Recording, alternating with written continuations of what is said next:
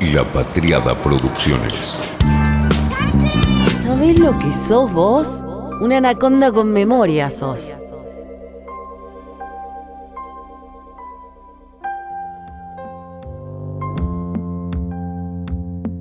Esto más que un episodio va a ser un panoramita de la semana, de los últimos 12 días que conmovieron al mundo argentino. De modo particular y diferente en cada caso. Hemos de decir para ser justos y precisos. Las cosas por supuesto son, pero también es verdad que son cuando más se las cuenta. La narrativa principal, la que se instala, la que queda como el relato de los hechos, es la que se gana las primeras 48 horas. La que se instala ahí es la que queda. Nos lo explicó Succession, Shiv en Succession, y nos lo explica cualquiera que quiere y puede construir un relato eficaz. Ahora, ¿cómo se cuenta? ¿Cómo se sabe que eso que se cuenta describe una situación y no es simplemente un capricho de quien lo está contando o el ojo tergiversado, encerrado, propio? ¿Cómo se adquiere la justa, media, correcta ecualización, nunca perfecta, ni absoluta, ni objetiva desde ya? Pero ¿cómo se logra ese punto medio para poder contar algo y efectivamente estar contándolo del modo más justo posible. Estos son días difíciles de relatar. Zozobra, nervios. ¿Dónde se los cuenta? ¿Cuándo se los cuenta? ¿En qué tono se los cuenta? El martes de esta semana, a las 9 de la mañana más o menos, los teléfonos estaban prendidos fuego. Los teléfonos privados, en las mensajerías privadas, en las redes sociales más privadas y también en las públicas. En Twitter parecía que se venía el apocalipsis y WhatsApp estaba más o menos igual. Y me hizo dudar, porque yo ya estaba en la calle a esa hora y dije, ¿qué es esto que estoy viendo? tan desecualizada, tan desenfocada estoy, tan fuera de escala, que donde estoy a esta hora o al mediodía después, almorzando, estaba en un lugar lleno de gente, con gente que se reía, en pleno centro, un bar conocido. Parecía tan al revés, pero tan al revés de lo que al revés se dice muchas veces. Suele decirse que cuando estamos en Twitter paveando, estamos en Narnia. Y a mí me parecía en ese momento que era al revés. El apocalipsis parecía estar siendo contado en un lugar que sobreactuaba preocupación, es decir, el antinarnia, supuestamente. Pero la calle parecía otra cosa. La calle parecía, según ese concepto, Narnia. Entonces, ¿cómo se cuenta? ¿Cómo se cuenta lo que uno está viviendo y quiere ser lo más preciso posible. ¿Cómo se cuenta una crisis? ¿Con qué tono? Contando dinero y mostrando recibos de sueldos altos no me parece la forma. Mi querido Martín dijo, a las crisis se las respeta. Sí, solemnidad no, pero tampoco cinismo, ¿no? A veces eso es pasarse dos pueblos. Otra cosa es sobreactuar sufrimiento, llorar en Twitter, vacacionar en Instagram.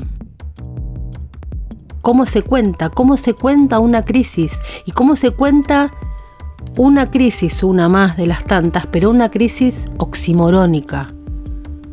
¿Cómo se la cuenta? Nosotros el lunes a la noche hicimos un encuentro, la comunidad Succession Anaconda, un encuentro en Space de Twitter que fue un vivo de Instagram también. Estábamos efectivamente en Narnia, pero a propósito.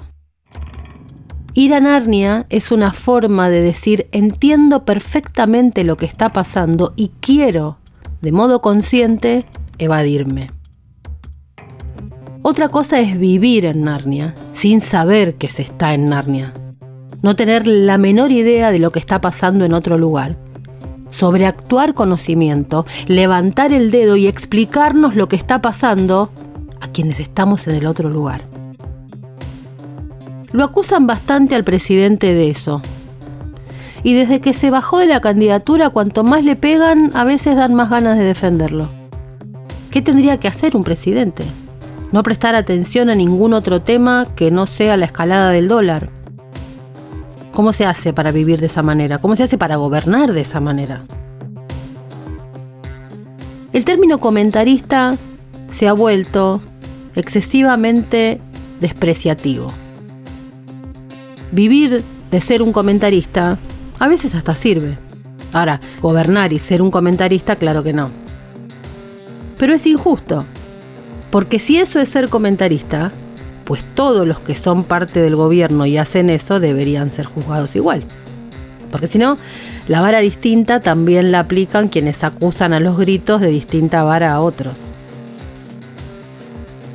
La solemnidad es un problema. La solemnidad obligada y a veces, y la solemnidad cuando me dicen que hay que ser solemne. A muchos se les pide solemnidad a otros se les permite que no lo sean. Tengo un problema con los actos de las efemérides, porque no entiendo a quién le hablan. A mí probablemente me estén hablando y me convoquen, pero ¿y a quién más? ¿Eso es Narnia o es afuera de Narnia?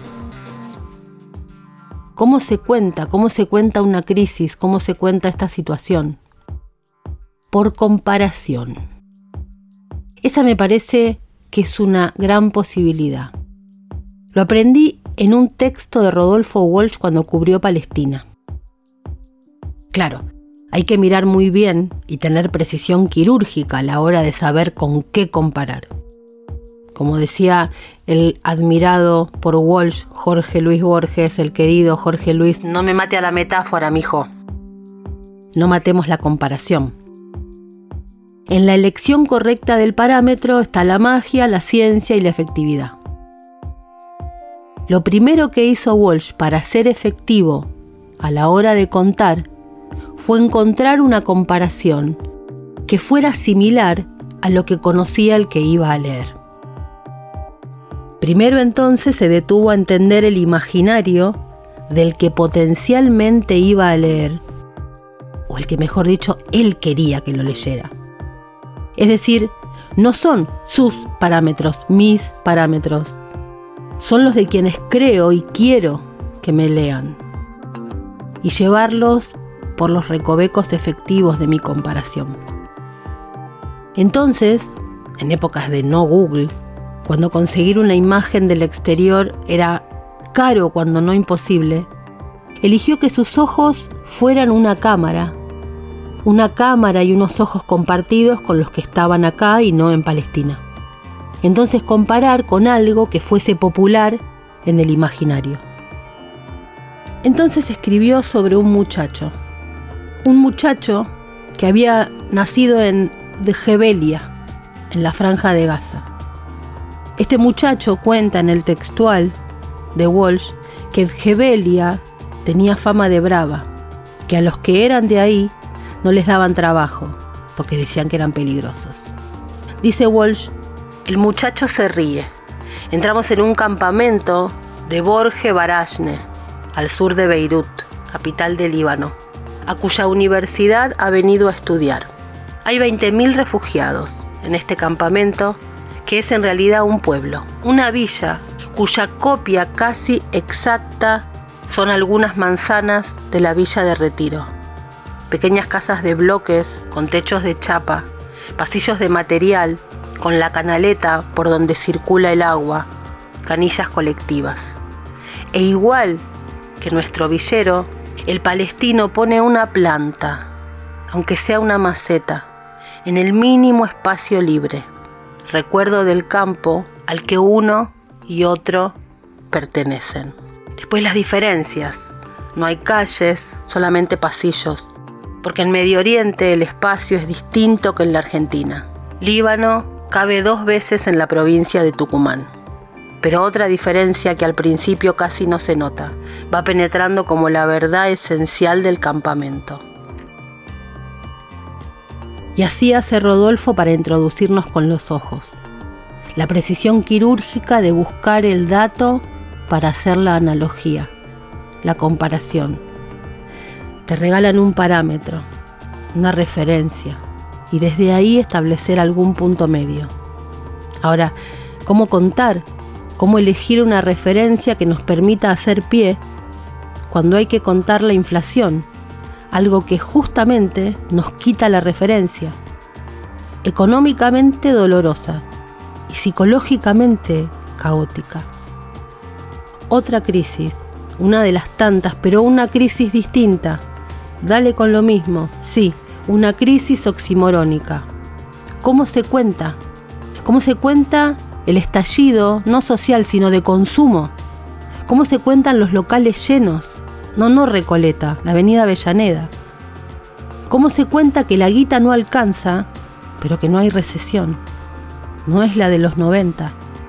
¿Cómo se cuenta que la inflación nos quita referencia, pero no son los fines de los 80 y principios de los 90? cómo se cuenta el casi pleno empleo en una crisis que no nos deja dormir, cómo se cuenta una crisis que nos tiene mal, pero con locales llenos en Flores o en José Cepaz. Y más todavía, cómo y quién de peso está pensando en cómo contarnos esta crisis. Un relato que sea la referencia. Sin soberbia, sin ese gesto que al menos a mí me irrita de yo me la sé, del yo te explico, que termina inevitablemente en comparaciones que no son precisas, que no cierran más que en el ego de quien quiere explicar. Hay un como sí. Los que dialogan hacen como que entienden y chorrean la falta de explicación. Y chorrean las dudas, los interrogantes, las incertidumbres. Y el que hace una pregunta es traidor lo único que pensé, pienso y entendí en todo este tiempo es que faltan dólares. No hay. Sí, están abajo del colchón, me dicen. El Estado, amigo. Los necesita el Estado. Y no están. No hay. No están. Se fueron. Y entendí que esa es la causa principal.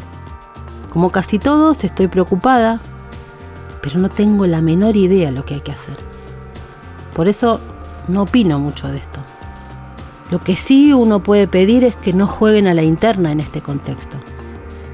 Y con lo único que sí mi cabeza intenta insistir es a dónde encuentro alguna referencia para esta crisis absolutamente contradictoria.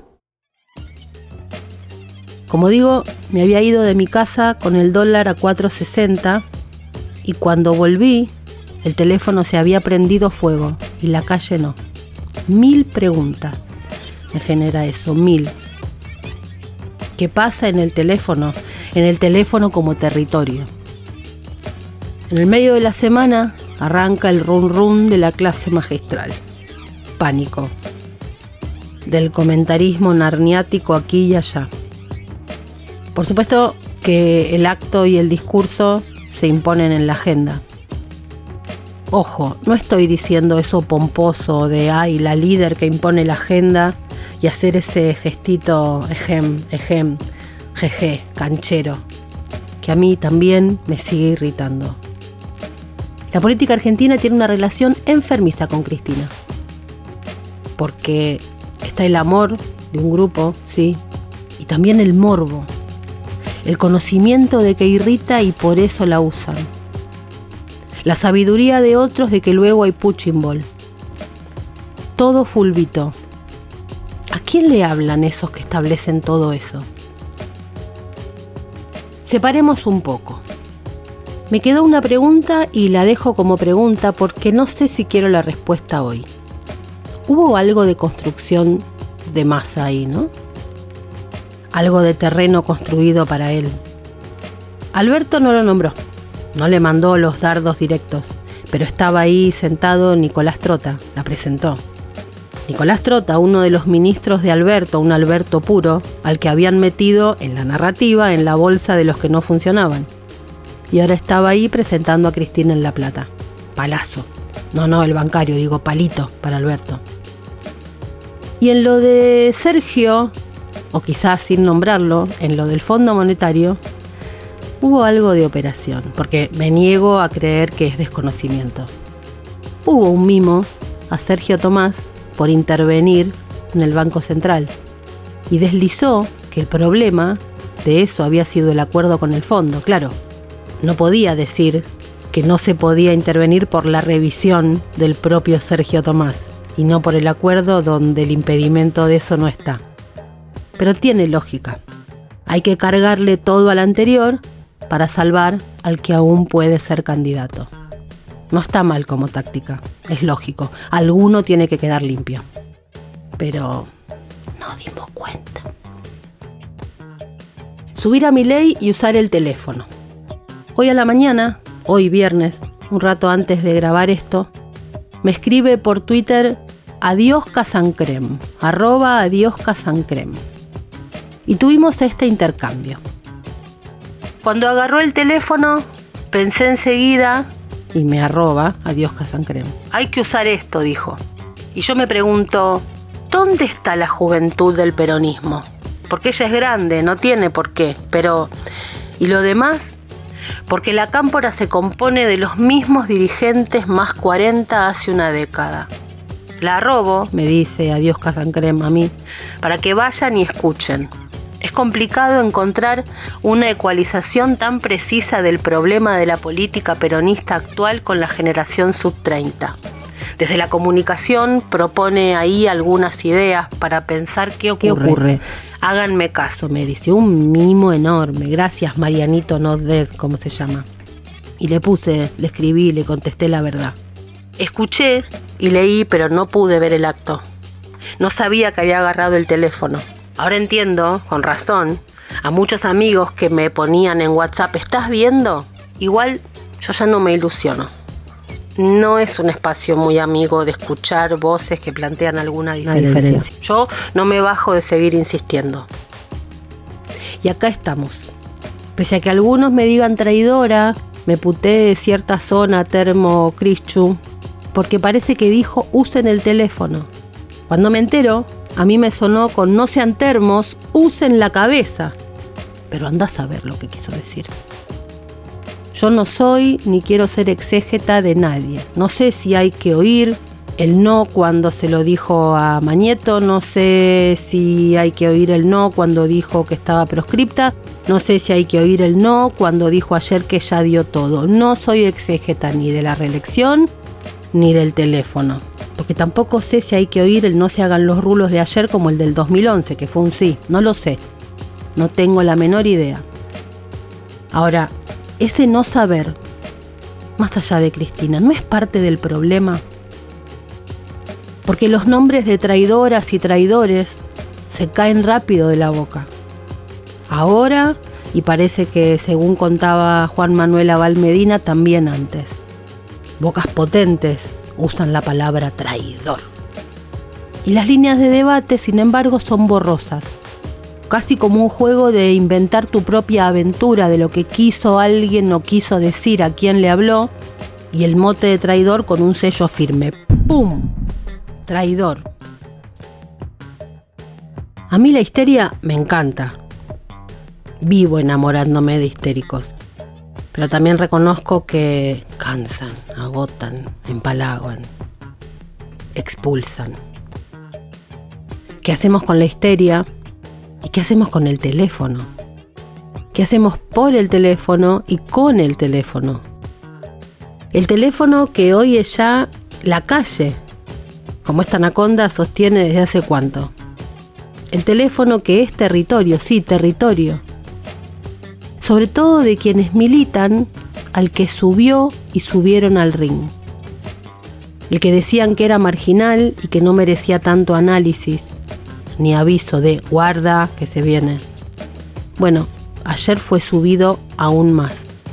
Algunos dicen que es una genialidad, otros dicen que es peligroso. A mí un poquito de miedo me da lo del mamarracho, que sea una analogía con el armen un partido y ganen las elecciones y que después eso pase y ganen. Pero claramente no lo sé. Esto no es un episodio, es un panoramita de una semana que me conmovió.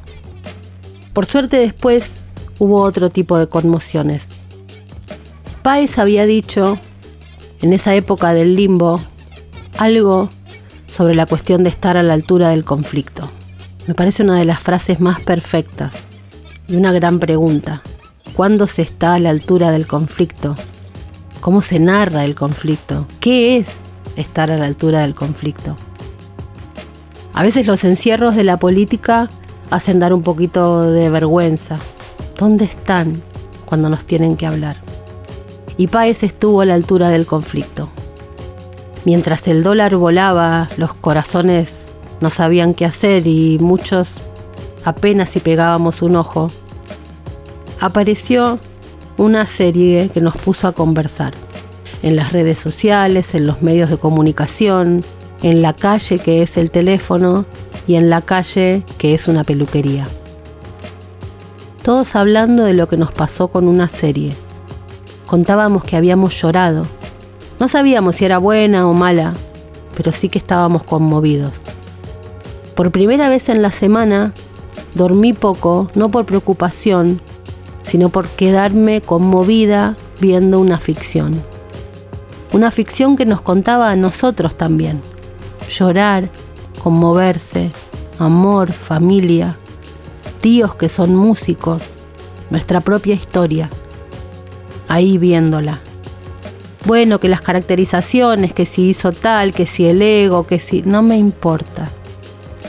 Ahí estuvimos cuando más lo necesitábamos, nuevamente el rock nos tendió una mano para que nos pudiéramos sostener.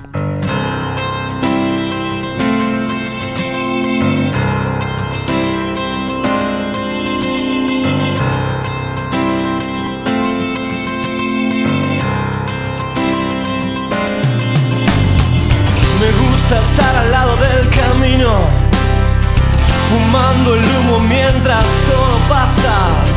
Me gusta abrir los ojos y estar vivo, tener que vermelas con la resaca.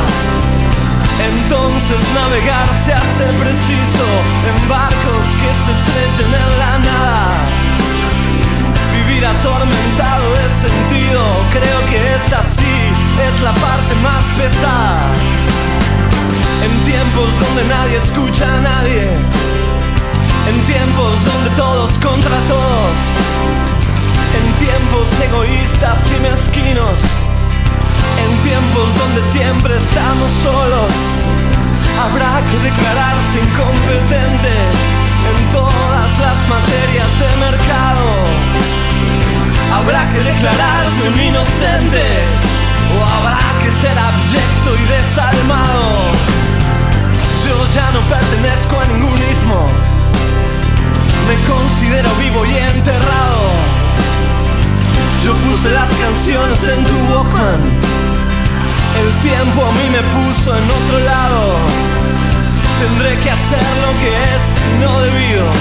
Tendré que hacer el bien y hacer el daño. No olvides que el perdón es lo divino. Y errar a veces suele ser humano.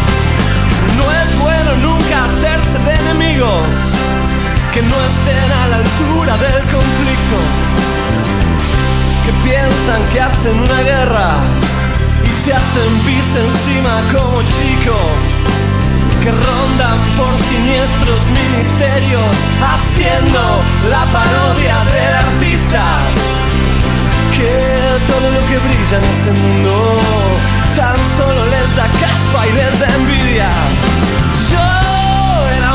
Triste y encantado de Beatles, Legui y maravillas. Los libros, las canciones y los pianos, el cine, las traiciones, los enigmas.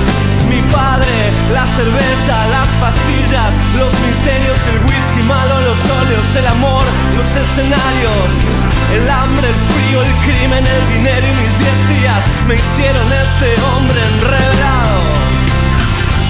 Si alguna vez me cruzas por la calle, regálame tu beso y no te aflijas. Si ves que estoy pensando en otra cosa, no es nada malo, es que pasó una brisa, la brisa de la muerte enamorada que ronda como un ángel asesino. Mas no te asustes, siempre se me pasa, es solo la intuición. Me gusta estar al